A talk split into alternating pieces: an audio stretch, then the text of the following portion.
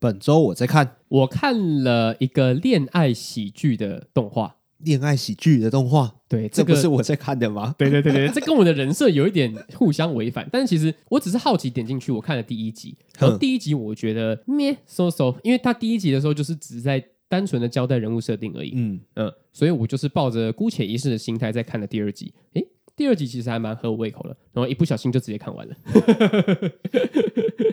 真的假的？真的？什么东西？我看了古剑同学是沟通弩蛇哦。我很久很久以前在那个本周我才看上面我讲过，但是我没有把它看完。嗯嗯嗯嗯嗯。好，你先讲你的感想。我的感想嘛，因为其实它不是一个一百趴恋爱倾向的作品。那是什么？他要打架吗？不是，啊、没有 啊。我先说，它是一个日常番。日常番，对，它所有的故事背景全部都是用日常的小东西来交代的。比方说，他们去游泳啊，这种福利画面，嗯、或者是有遇到一些庙会，或者是校庆。然后他们去去哪里买东西啦？但是我觉得他还蛮吸引我，然后会让我全部看完的是，我觉得古剑同学的角色设定很棒，很难得。就如同他的标题所示，古剑同学就是一个有社交障碍的人，他没有办法正常的跟其他人交流。对。然后他每一集每一集的开头一定都会有一个旁白，是说有社群交流障碍的人，他只是不擅长跟别人社交，但是不代表他内心不想社交。对，他其实很想，但是他没办法。对，就是心理状态是一百趴，但是他的身体可能一趴。对，人家就觉得他很冷淡，但其实不是。对，然后这整篇故事呢，都是围绕在古建同学他要如何去做他以前不敢去做的事情。比方说，有里面有一个很 hyper 的角色，然后他就是一直要古建同学去帮他跑腿，他可能会叫他去 Subway 或者是星巴克帮他买东西。对，没错。然后冰块要不要加什么？咖啡的设定很复杂。对对对对，他讲一连串。去 Subway 的话，就是呃，我的生菜要加什么，然后不要加什么，叭叭叭叭叭一连串。然后所有的故事进展都是要男主角去帮古建同学交到一百个朋友，目标明确。对对对，因为古建同学他真的是不太会跟别人社交，所以他至今到了高中一年级的都还是没有办法交到一个朋友。嗯，然后有点夸张了。对对对对，就是男主角不知道为什么，就是可能会通灵吧，有些特有些特殊能力，他就是知道，他就是会感受得到古建同学到底想要什么。嗯，然后第一集就是因缘际会之下，他们用很多很多的时间在黑板上面互相沟通，用写字的方式。哎，那边很浪漫哎，哎，那边其实就是看着心儿砰砰跳了，对吧？对，那边就是埋下了一个小小的种子，然后后面就是在讲说他们两个怎么越走越近，然后怎么样有点暧昧，又有点暧昧这样子。然后有有时候古建同学想要说一些很肉麻的话的时候，因为古建同学都是用写的，嗯，然后主角都会不小心没看到。然后古建同学发现他没有看的时候，就赶快弄掉，赶快弄掉，哦、然后就这件事情都就没有发生。哎，你这样想的话，我应该要回去把它看完的，因为我会没有把它看完的原因，是因为我觉得他配角有点太 抢戏了。啊，我懂你说的意思。嗯嗯，就里面我刚刚说那个很 hyper 的人，他就是一直都在讲话，一直都在讲话。但对，但这对你来说是优点，呃，这对我来说不是一个缺点，也不是会阻止我看下去的因素。嗯，因为我觉得。总是需要有这样子的角色来推动去故事进展，因为我那个时候在看的时候，我有跟你小小一样的感觉，嗯、我会觉得说，我干嘛？我其实是想要来看古剑同学的，嗯、然后这个角色一直在讲话，而且他的，而且这个声优用的声音表现，他会一直在很嗨的频率上，嗯，所以其实看他就是听他讲话，然后每次他突然蹦出来会有点累。这种感觉就是暗示什么，你知道吗？我们高中的时候，如果要接近暗恋对象，就旁边都有一个很吵的女生。对对对对对，就是这样子。那时候感觉要给他走急，对，就不要，你就不要来当电灯泡，这样。对，哎，可是其实里面他们男女主角单独处在一起的时间其实还蛮多的。有时候古建同学就是会默默的跟男主角说心里话，然后。男主角就会有点像是心灵导师一般，带古剑同学走出他的阴霾。嗯，那他 get 到他的浪漫吗？还是他到最后其实自己也有一点喜欢古剑同学？因为讲现实一点，你会用莫名其妙去帮人家，一定是对人家有所求嘛。哦，嗯，总不可能就是我就是个大爱，我就是一个中央空调，谁来我都可以，然后我对你完全不会有兴趣，一定不可能。因为古剑同学的的设定就是校花，对，而且在作画上，他完完全全体现的古剑同学就是校花的，因为全部的人都长得很路人。对对对对对对对。如果听众有看过我音的话，每个几乎都长得像绿谷初九一样，就是眼睛没有什么神，然后大大的，然后很很有有点呆呆的感觉。嗯，可是古剑同学就是长得很精致。哎，没错，嗯嗯，他真的长得很漂亮，在那个里面。对，虽然古剑同学有时候应该说大多数时候都是。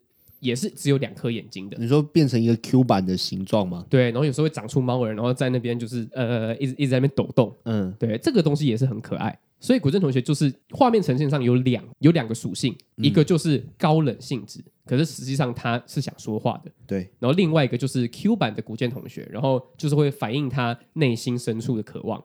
嗯，而且我们会莫名其妙的跟那些同学一样，就觉得说，哦，古建同学怎么那么正啊？对对对对对对 对，这也你如果你把他跟其他真的很正，比方说恋上换装娃娃好了，哎，对，那个真的长得很正诶，虽然我没有看，但是我光看那个封面图，我会觉得超正的。对对对对，古建同学跟他摆在一起，我觉得还是他略略胜一筹。古建同学就比较就还好，对，嗯，可是其实就是那个作品的氛围，就会真的让我觉得。古建同学好像真的是一个女神，她是强在她的说服力啊！对对对对对，没错没错。嗯、而且其实它里面说真的卖肉的片段也只有一点点而已啊。嗯，对，因为它最主要讲的还是要讲社交障碍这件事情。反我反而觉得男主角跟女主角之间的爱情是点缀而已。哦，但对你来讲，应该就是主因吧？你会想要看到他们两个谈恋爱才是是是主因，然后有一些小小的障碍才是点缀。对对，我觉得你心态应该是这样。我觉得恋爱的成分要大于日常。这一部我其实算是有一点推，但是没有到太推。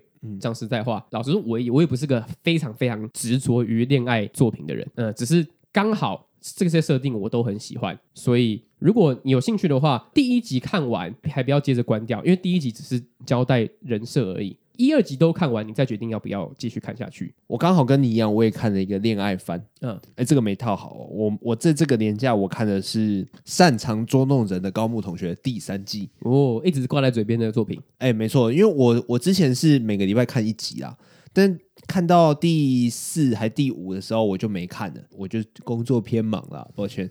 然后上礼拜连假的时候，我就直接一口气啪啪看到第十二集，把它看完。嗯，哦，完完全全没有浪费掉，哎，呃，因为第二季它停在一个我觉得很棒的位置，然后没想到第三季还可以再上去，哎，我觉得第三季它营造了两个高潮。第六集是一个，第十二集又是一个，嗯啊，我我前几个礼拜刚好看到第五集，就可惜这样子。我看到第六集，哇，一开始在看高木同学的那个粉红泡泡，完完全全跑回来，他就是跟古剑同学完全相反的作品，他从头到尾只有高木同学跟西片同学，但是第三季多了一些配角的呃戏份啊，但是还是他们两个人是绝大多数的戏份。从头到尾就真的在看他们互整啊、放闪这个样子。嗯，我觉得会喜欢他的人就会很喜欢，但是不喜欢他的人就会觉得他很无聊。好的，那我推荐的是古剑同学是沟通鲁蛇。嗯，那我推荐的是擅长捉弄人的高木同学。一二三季全部都推，全推全推。第一季要稍微忍耐一下了。那接下来就进入到我们今天的正题。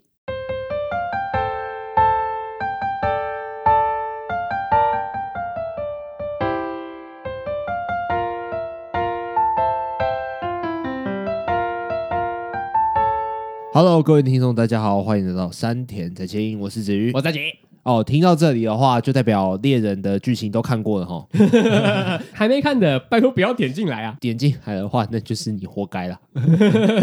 好了，我直接问啊，你最喜欢的篇章是哪一个篇章？虽然我早就知道了，来明 来明知故问一下，效果还是要做一下的嘛。那你那我等下讲出来，你就不要哦，真的假的？好。我最喜欢的是蚁王篇。什么？靠呀！效果做好做满了你没有啦？呃，刚刚那样子算是有一点夸张啦，但是其实我不意外。嗯，就对啊，蚁王那边就是真的该喜欢啊，蚁王全剧高潮啊。我们上集的时候有讲到坏人不是单纯坏人这件事情，我就是脑海里就在想蚁王，嗯，就是。他的改变是循序渐进的，对他也不会说突然间给你洗白，他会让你看到一个人的转变。而且你还记得肖亚普夫在王城那边跟他讲的话吗？他原本以为蚁王不要统治世界了，他要单纯跟小麦下棋了。嗯嗯，但是其实蚁王就是突然又有一个就是新的价值，但是那个价值跟他要统治世界不冲突。嗯，对他，他一他一开始还是觉得说，哦，我现在就是这个世界的王，然后所有的力量还是暴力最棒。对对对对对，没错没错。他说，你看这么强的人，我一手不就就可以把他捏死了。嗯，哇，那个那个真的鸡皮疙瘩。这个就是拉扯啊，这个才是真正的拉扯。你不能一下子从这边跳到另外一边，偶尔还是要有一点点挣扎，这样才是比较像真的人呐、啊。对，可是那个挣扎也不是完全的挣扎，因为他得到了一个新的观点，可是跟他旧的观点是殊途同归的，嗯、是一模一样的价值观，对啊、嗯，只是因为这件事情，我们身为观众可能会觉得说，哎，小麦打赢他了，所以他是不是会对人类另眼相看？没有，还没，他只是更加深了他那一个渴望而已。哎，对，他就是要赢对方。不过小妹也真的是很衰小哎，就是如果也不是说小麦，就是其他下棋的人，就是如果他们 他们学艺不精，然后就要因为这样子然后死掉，真的很衰哎。对，可是我其实认真觉得《蚁王篇》那边就是让整部猎人到达一个新的高度了。没错，我觉得是对，因为《蚁王篇》刚好开始于小杰用那个。贪婪之岛拿的卡片嘛，同行嘛，飞去找他爸爸，嗯、结果找到凯特，然后他还没来得及要去继续找他爸爸的旅程，就刚好直接碰到大事件。哎，对，他是少数被动发生的事件。对对对对对对，没错。而且这个被动来得很突然，可是就是因为他是危及到整个世界的安全的，所以他才不得不管。而且他在那个篇章又刚好遇到了两个新的师傅嘛，嗯、莫老五跟诺布。哦，对。但是其实。那两个师傅也不是他真的师傅，也不算呢。其实小杰的师傅是拿库鲁，就是很有趣。你原本以为小杰在打完贪婪之岛，然后他已经学完了嘛？他跟那个比斯吉学完了，对，他原本已经到达了一个新的高度了。然后他其实还没，对，其实还有更多念能力等他去挑战。真的，哎，讲到比斯吉。你觉得贪婪之岛那边你觉得怎么样？贪婪之岛那边，我觉得有一点小拖，因为我会觉得我好想赶快看到后面的东西哦。嗯，我觉得前半段就真的偏无聊一点点，但是我我懂他为什么会这样子做，因为我觉得修炼是一个动漫作品里面很重要的一个环节，嗯，它的重要程度不亚于决一死战的那种打斗。对，那你如果修炼的好的话。它其实会让你的这个动漫作品的战力不会那么快的过度膨胀。嗯嗯嗯嗯，就像有些时候七龙珠啊，还有火影，他们到后期的时候都会被批评说战力过度膨胀，就是已经变成神仙打架那种的。但是如果你有修炼这个环节的话，你就不会战力过度膨胀。即便你真的战力变强了，大家都会感觉到其中的合理性。对。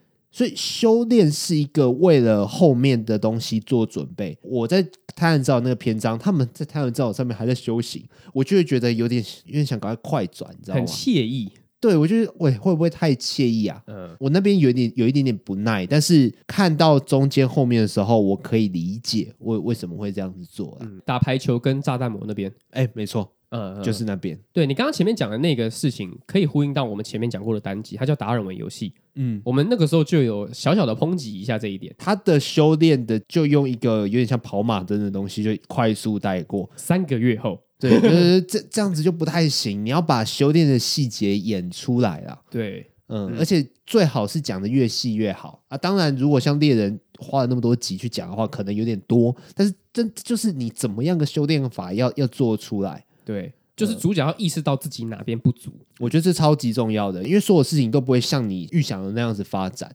像比方说凯特他手断掉，还有他死掉那一次，我就会觉得他就是一次的幻灭。你接下来要怎么演是最关键的时候，那通常他们就会选择去修炼，比方说鲁夫去修炼，鸣人也去修炼。那小杰你们要怎么个修炼法？嗯，但是贪婪之岛那边的修炼，我会觉得有点为多啦。哦，嗯，了解了解，就前面的那个挫败没有让我觉得真的很挫败，反而是凯特那边的挫败让我觉得哦干，这是真的完了。对，就是一个小杰情绪的天花板。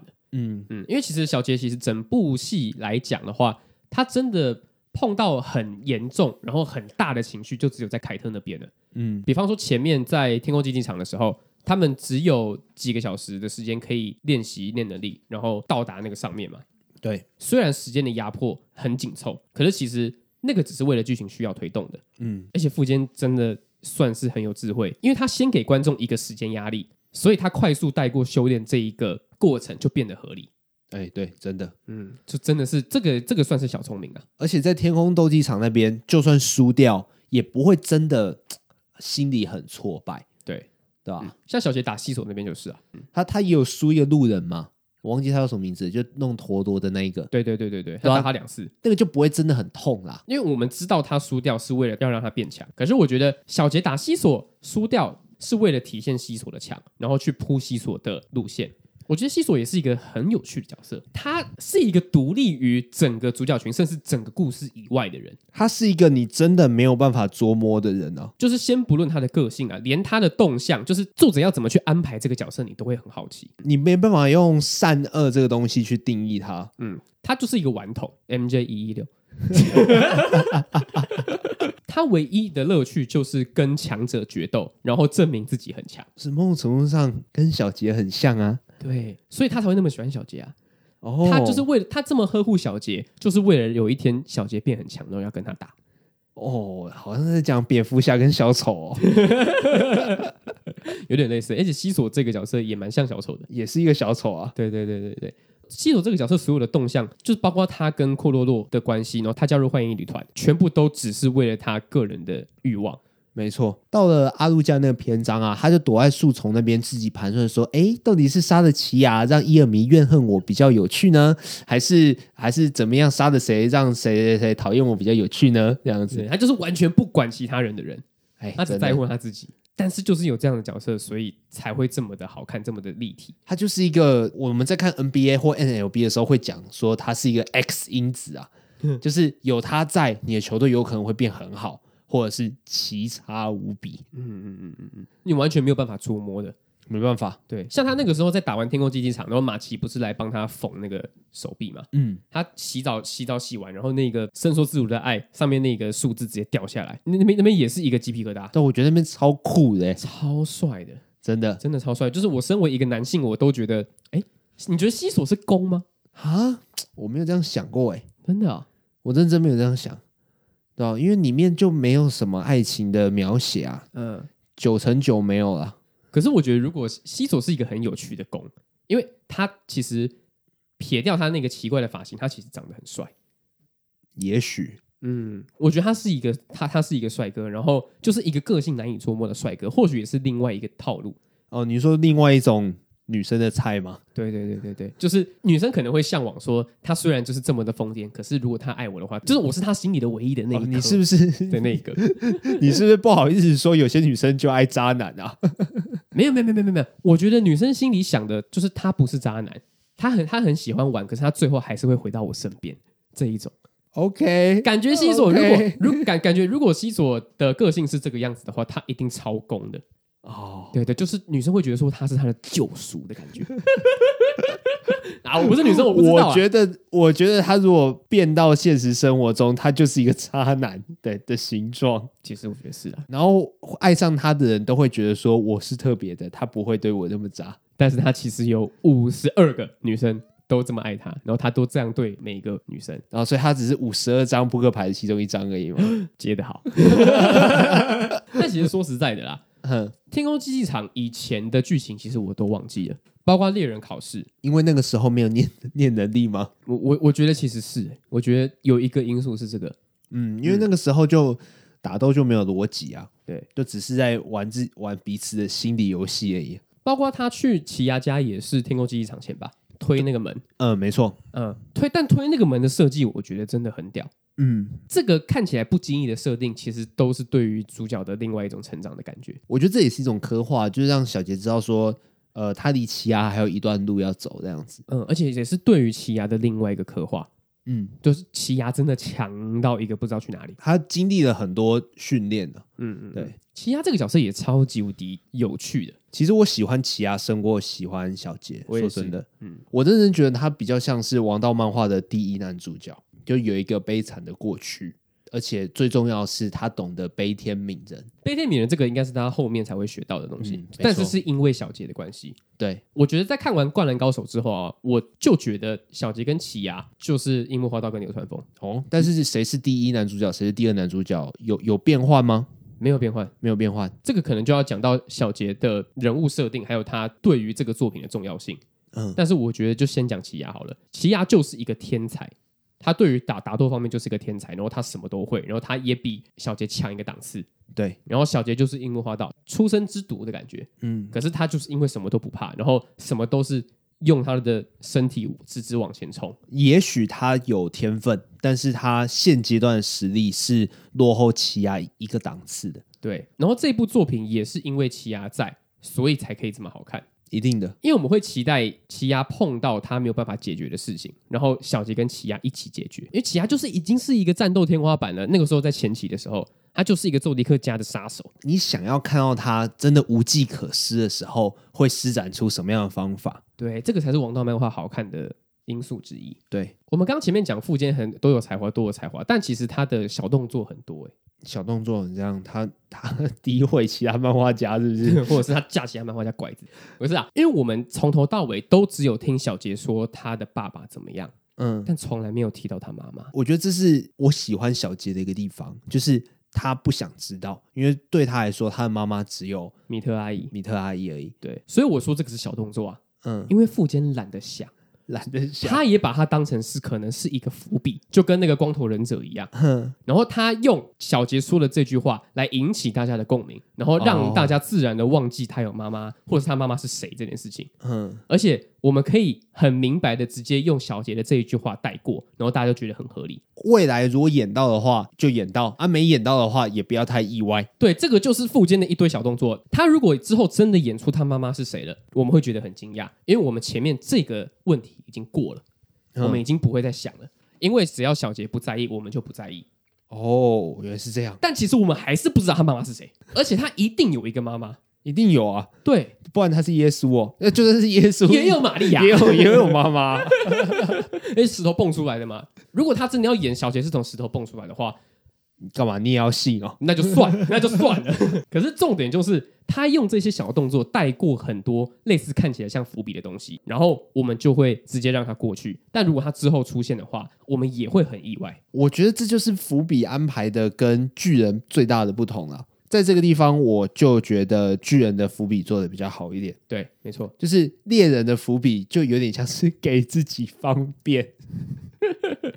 对，我觉得是，就是偷懒。我这边就摆着。啊，看以后有没有办法连起来。就像《蚁王篇》有一个东西叫宰一洛，好像有其中一集的前半段特地讲他，哎，他还给他一个大篇幅，然后讲说翟一洛怎么样怎么样，他从小怎么样怎么样，还以为他是个什么重要的人，到现在都还没出现呢，到现在还没出现哎，我那边真的是强迫症发作哎，真的，到底要不要讲？那这个人物这么重要。然后你摆在这么前面讲，然后到了蚁王篇结束，还有一个选举，选举完之后还有黑暗大陆，我都不知道他到底什么时候连起来，就这样子觉得很痛苦啊！真的真的，就是那个东西会一直挂在身上，嗯，然后等我们忘记了之后，哎，好像又跑出来了。我一开始也还以为宰伊洛是那只章鱼嘞，啊，结果也不是，对，结果他明白的演出章鱼还是人类的时候，跟那只狼是朋友哦。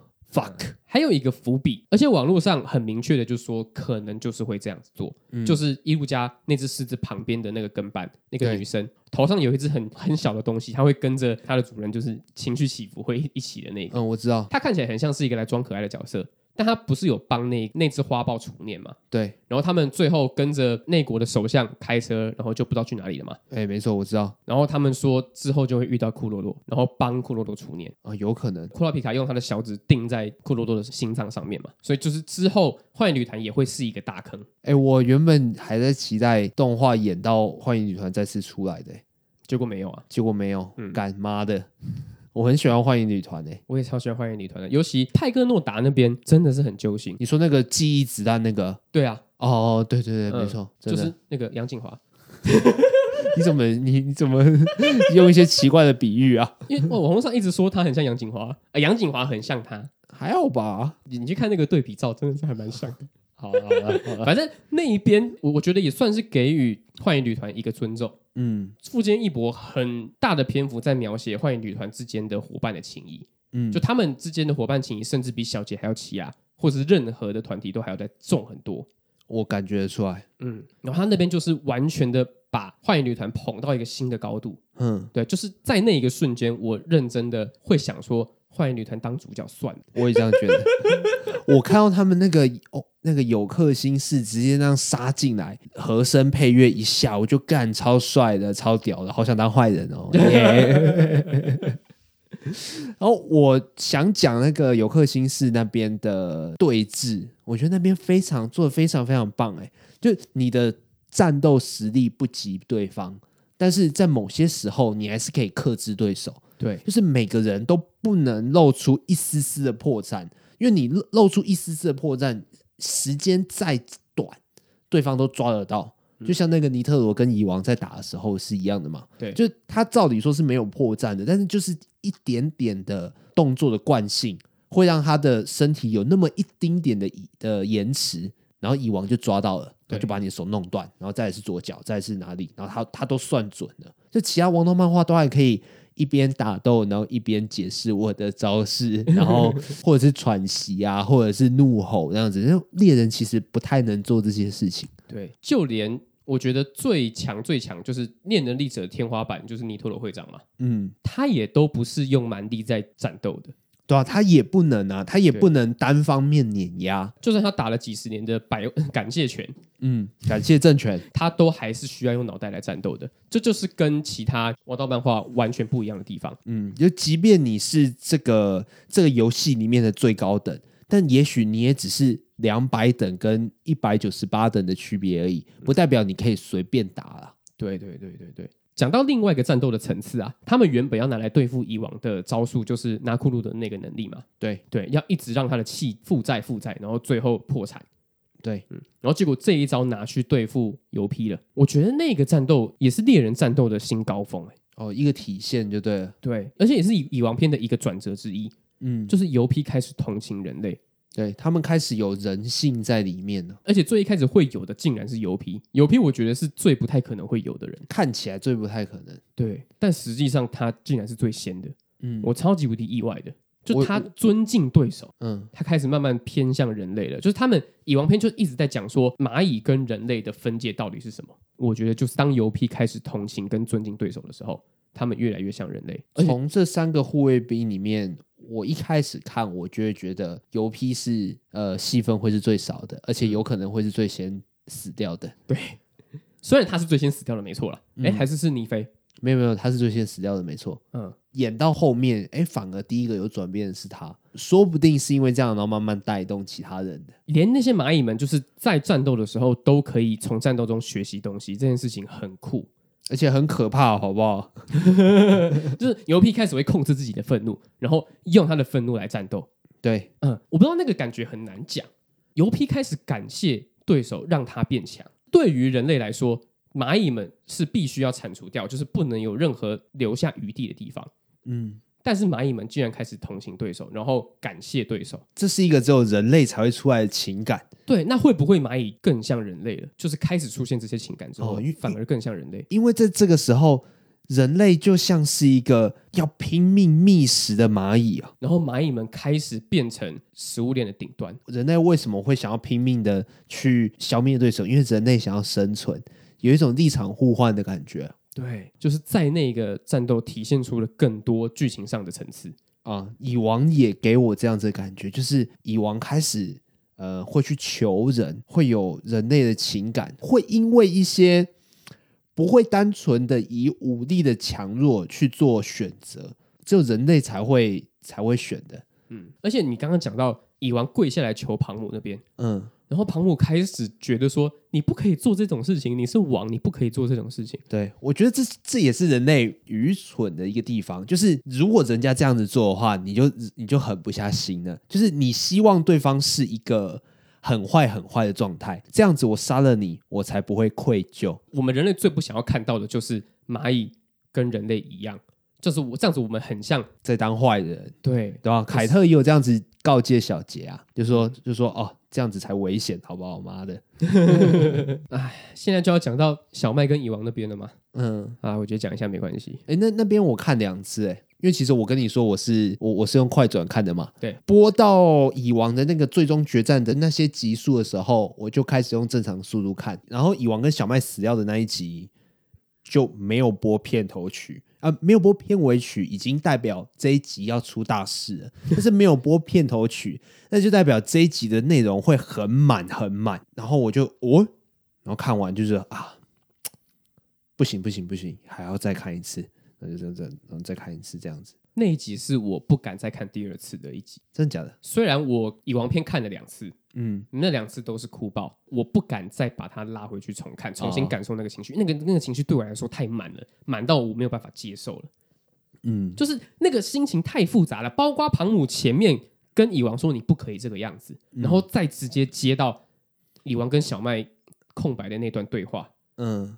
就是会觉得说我们真的好坏哦，一方面没有办法接受人类是坏人这件事情，另外一方面是说真的不知道该该拿那些蚂蚁怎么办。我要露出我同情的话，那我就是死掉。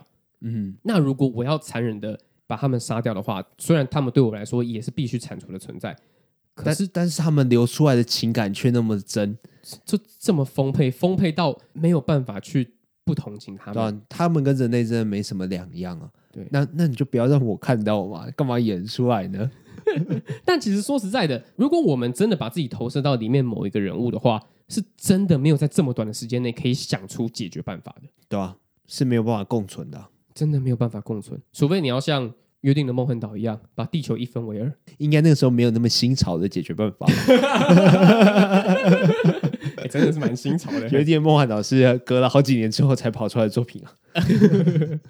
但是认真的讲啦，就算把世界一分为二，这个也不是最好的办法，绝对不是啊！一方一定得消灭，但是就是因为这样子，所以才揪心。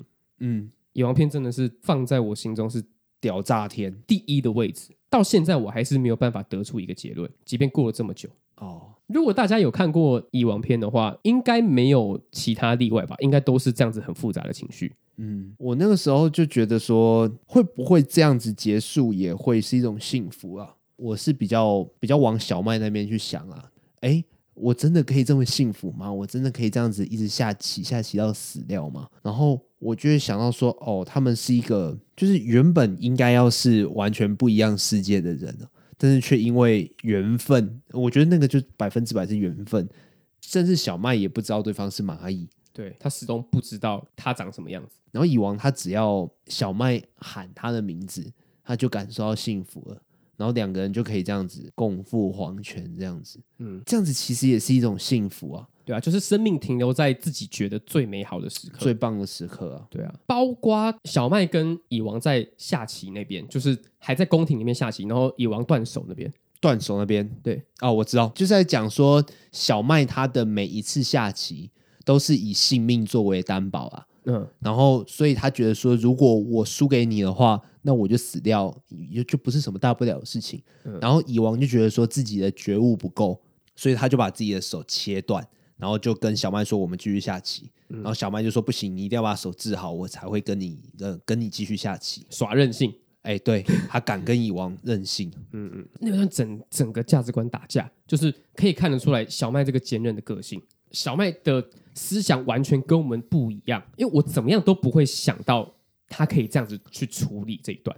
哦，你你想不到说他可以这样子挑战蚁王，而且蚁王就在那个时候，他的那个那个心就慢慢被被溶解掉了。对，然后后面就接到小麦在自己的房间里面被攻击嘛。哎，没错啊，而且他的前一刻，他其实是想要进房间直接把小麦杀掉的。对，但是看到的那一那一个画面，他就马上起了人类才会有的怜悯之心啊。对，整个剧情一百八十度，又在一百八十度，又在一百八十度，对，翻来翻去，翻来翻翻去，对啊，比我睡觉翻的次数还多哎。那边是真的很好看，真的很好看，对吧？包括蚁王篇结束之后，你知道凯特没有死吗？我知道啊。她直接变成一个小女孩，嗯，那只飞出来就是叛变的那只蚂蚁叫什么名字？尖嘴巴，然后是寇鲁特，寇鲁特，寇鲁特，他其实也有身为人类的记忆，是一个小男生。对对对，然后他妹妹就是变成一只蚂蚁嘛，然后回到他的村庄找妈妈。呃，雷娜，嗯，然后还有那个龙虾机关枪，哎、欸，对，带他去了，没错。然后我要讲的是凯特，你要讲凯特，对，寇鲁特把凯特接出来嘛。他是以后生出来的，对不对？对不对？哎、欸，其实是最后一个。梅露艾姆是倒数第二个，嗯，然后凯特是最后一个，最后一个。而且一开始你不知道他是凯特，对，其实不，其实不会知道，就只是偷一个东西出来而已。嗯嗯，然后后面发现，干你的凯特没死，我操！然后后面他还跟那个无尾熊对峙，他跟无尾熊的对话是，无尾熊觉得他长得很像他以前杀的某一个人，嗯、呃的外形，可是可能内心记忆是凯特居多，这样子。嗯，对啊，所以有可能是是他，也不是他这样。哦，对啊，我自己的解读了，我自己的解读了。凯特在死掉的时候，那一幕真的是也是很可怕。就尼菲比多抱着凯特的头。哦，对哦，我那时候拼命在祈祷凯特不要死，哎，对。然后中间的时候有那个凯特的身体有回来，然后我还一度觉得说，哎，好像有救哦，这样子。你说尼菲比多带小杰到洞窟里面的时候吗？对啊，对啊，对啊，我那边觉得，哎，拜托要有救，哎，对啊。我就干，就就这样，就就这样死了，就这样死了，妈的！而且我根本不知道他的能力是什么。他他照理说会有六个数字吧？对啊。然后就是啊，我只看到三个，而且第三个是他的死前最后一幕才跑出来的。其实有出现第四个啦，他的起死回生算是他的一个能力。哦哦哦，我想到了，他爸有讲啊，他爸有讲到啊。哦哦哦哦哦，小杰他爸有讲到啊。不过说到小杰他爸的话，我觉得真的看到小杰他爸出现之后，我觉得好像没那么好看。对，我我说的是整个猎人，整个整个作品就没那么好看，我就觉得神秘感不见了，而且突然有一种目标消失的感觉。嗯，对对对，啊，就这样真的找到了，就这样真的找，而且有点太突然。嗯，我可以理解那个突然的感觉，可能是故意要塑造的，但是那种后劲让我觉得好不舒服哦，就觉得那我接下来要演什么？嗯，就有一种没有目标的感觉。对对对对。嗯，我跟你一样的感觉，就他们在那个树上嘛，看着黑暗大陆，那就结束了。嗯，会突然觉得啊，所以小杰之后要干嘛？他真的找他爸嘞啊？然后嘞，对啊，就跟鲁夫如果真的找到 One Piece，然后他真的成为海贼王，然后然后然后故事还没完结篇，对，鸣人当上了第七代火影，那故事就结束了，合理。对，小杰找他爸爸，故事还没结束，还没结束，还要继续演，那怎么办？我觉得好怪哦。对啊，而且小杰刚从大杰变回小杰，他刚得到一个新能力，可是我我也不知道那个能力之后会不会出现。那个能力应该是不会出现吧？因为他的能力是应该是比照库拉皮卡对于幻影旅团的那个概念吧？嗯，就是誓约的那个概念呢、啊，强大的意念嘛。对啊，对啊，对啊，然后压缩自己的生命，让他强迫成长。嗯，所以应该是不会再出现第二次的。可是。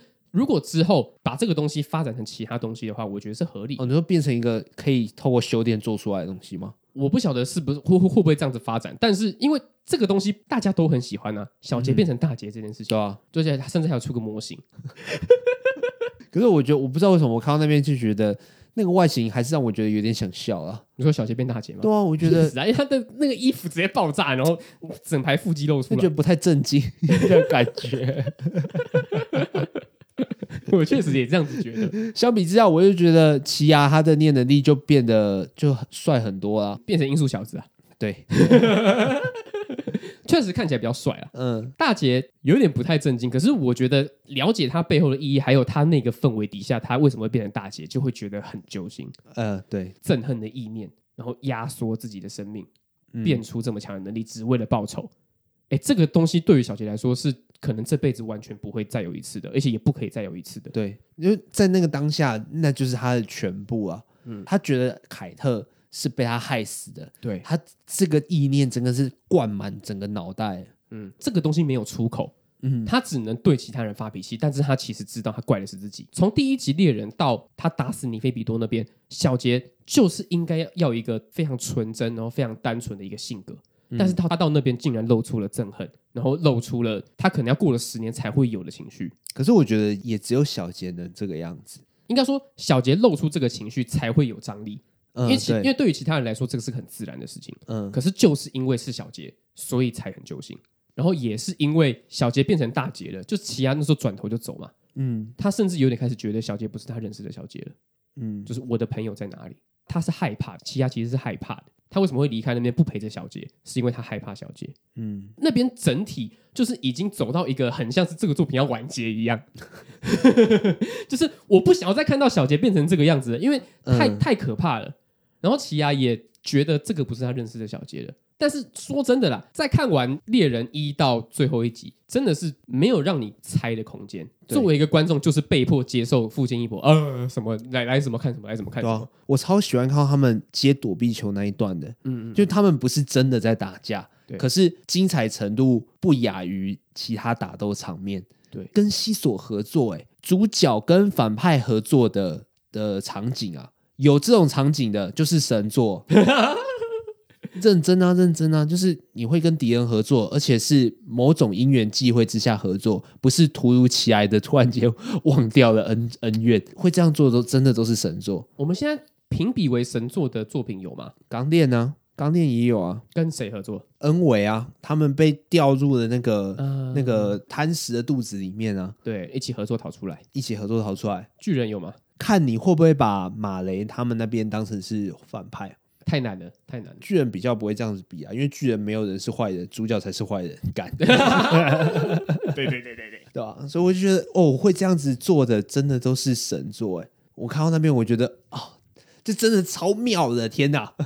就是你到底怎么样才可以想到这样子的剧情，嗯、然后这样子的编排？而且我到这边的时候，我就会想到，包括前面在讲那个尼菲比多那边，就会让我觉得小杰的任性是跟作者连在一起的。因为富坚很任性，对，因为富坚很任性。我的意思不只是说他脱稿的任性，脱稿的任性，是他的任性是有有底气的，因为那是一种对于剧情的完全掌握，还有他这样讲有点太捧上天。不过我真的是这样想，就是他才华的挥洒。嗯，那小杰的任性在哪里呢？就是他会把当下的困难先摆在一边，然后享受战斗。嗯嗯嗯。就是他在躲避球那边，明明已经可以赢了，但是他选择用自己的方式，想要靠自己的力量赢得比赛的胜负，然后连西索都配合他。嗯，然后我就觉得哇，干，真的要这样演哦！因为如果在其他作品的话，我一定会觉得这超烂的。因为你可以想象，如果今天鸣人跟佐助对打，然后打完的时候不是卡卡西跑过来吗？如果卡卡西有赶上的话，鸣人会跟卡卡西老师说：“哎、卡卡西老师，那不算，我要靠我自己的力量把佐助带回来。”干，鸣人不会去插小这件事情，好不好？他只希望佐助真的回来就好。当下的困难都没有比你个人的单挑还要重要。然后我就觉得这就是一种韧性，我莫名的觉得他很有说服力。在其他的作品里面，我会觉得超瞎的。大家是出来出任务那样子，你还那边讲这些五四三的 混口饭吃而已嘛？干嘛呢，大哥？当下的困难永远是摆在最前面的，就你的个人怎样，就是那个是其次。嗯、但小杰他会把那个东西忽略掉。相对来说，我们就像我们前一集讲的，就是他跟西索也是。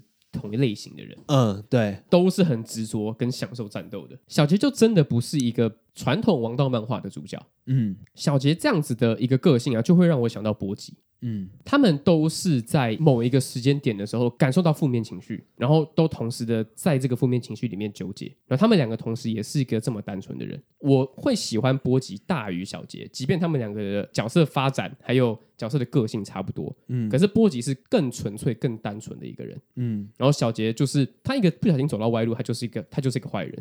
对啊，就还好，小杰不是，还好小杰不是啊。对啊，对啊，对啊。所以我就是在想说，如果之后富坚义博开始发疯，然后把小杰画成坏人怎么办？哎呀，你漫画进度你看到哪里啊？就是看到动画动画那边完全一样。哦、那没有继续画也算是一个好事啊，因为说不定他说真的画到小杰黑化这样子，因为黑化也是一个也是一个王道漫画的小套路之一嘛，对不对？名人的那种就算黑化、啊，就九尾那那那种就算了。哦哦哦哦，你说因为外力因素然后发疯吗？暴走的那种感觉啊，哎、啊，那说不定小杰已经黑化过一次了，他过了，他过了。那会不会小杰会有一整段剧情是他没有暴走，但是他的个性就是整个黑化掉了，然后奇亚把他救回来，救回来。告我们，我们开始开始在打脸了，开始在云剧情了，这随随便便都会进到这样子的环节，好奇怪哦，对，好像在讲美剧一样。讲了两集，讲了两个小时，那这样子你满意了吗？可以可以，很满意，很满意。这些话全部藏在自己的心里，然后不知道什么时候才可以跟大家分享。现在全部一口气倾倒而出了。我自己是觉得猎人他就像伍佰一样，还要回到上一集的这些比喻了吗？你感受到年代的轨迹，但是他不会过时。对对，他就像蛋堡的歌一样，就是超经典。你还在讲讲其他艺人吗？就真真的很推荐大家去看啊，比《灌篮高手》还要值得去看。你如果真的觉得太慢的话，你可以用快转看。我的意思不是说一直按快进，一直五秒五秒看哦，我是说用快转的速度看。那你可能看到之后，你就觉得哦，这样子就是正常速度了。这样，嗯嗯，我我自己觉得啊，如果你真的觉得浪费时间的话，那你就用快转看，看到后面你就会觉得我没有浪费时间。对，它是一个你可以认真的从剧情还有人物里面。认真感受作者的才华的一个作品，它是一个非常有魅力的作品，完全可以。好啊，节目尾声再教下半句的日文，这样子断句真的很夭寿哎。好了，我们等一下再讲那个上半句啊。来哦，今天的日文，留守まに决まってる。 留守前に决まってる。啊，这就、哦、我们先讲中文啊，我们先讲中文啊，对，一直在讲日文。当然就是要用抢的，所以对照 上一集，对照上一集就是我们可是盗贼，当然是用抢的、啊。好帅哦，干帅爆帅爆的！我哦，我讲这句话真的是有点没有说服力啊。可是这里面你看到幻影旅团里面的飞毯这样子讲哦，他讲不止一次，就说哎，我们没有什么东西要怎么办啊？拜托，我们可是盗贼，当然是用抢的、啊。嗯，开什么玩笑啊？好，来哦，来一次哦，来，我们先讲上半句啊。私たち盗贼，私たち盗贼，盗まに决まってる， 盗まに决まってる啊，没错，我们可是盗贼，当然是用抢的、啊。哇哇，幻影旅团超帅，这这句话就完完全全体现他们的那个魅力哦。真的，身为盗贼的底气耶，什么是非对错，什么价值观，全部都摆在一边。我想要东西，我就是要拿到。对，因为我们很强。对，我们很强，就什么都可以拿到，爽帅！我我真的好好期待库洛洛后面的出现哦。 我就是不想看猎人，原因就是因为它就是一个很难有结尾的东西。然后现在如果喜欢上猎人的话，就很麻烦，不知道什么时候才可以看到结尾。对啊，啊，真是。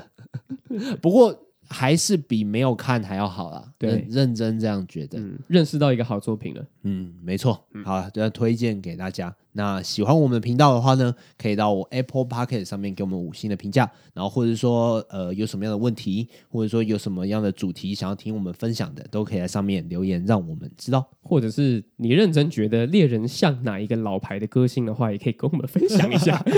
我们现在已经讲了五百根蛋堡了，看 还有谁觉得不是不是？我说蛋堡是伍蛋堡的那一首歌经典，是经典那首歌。对对对对对，OK OK，好好好，好，我是子瑜，我是陈杰，哎，拜拜，拜拜。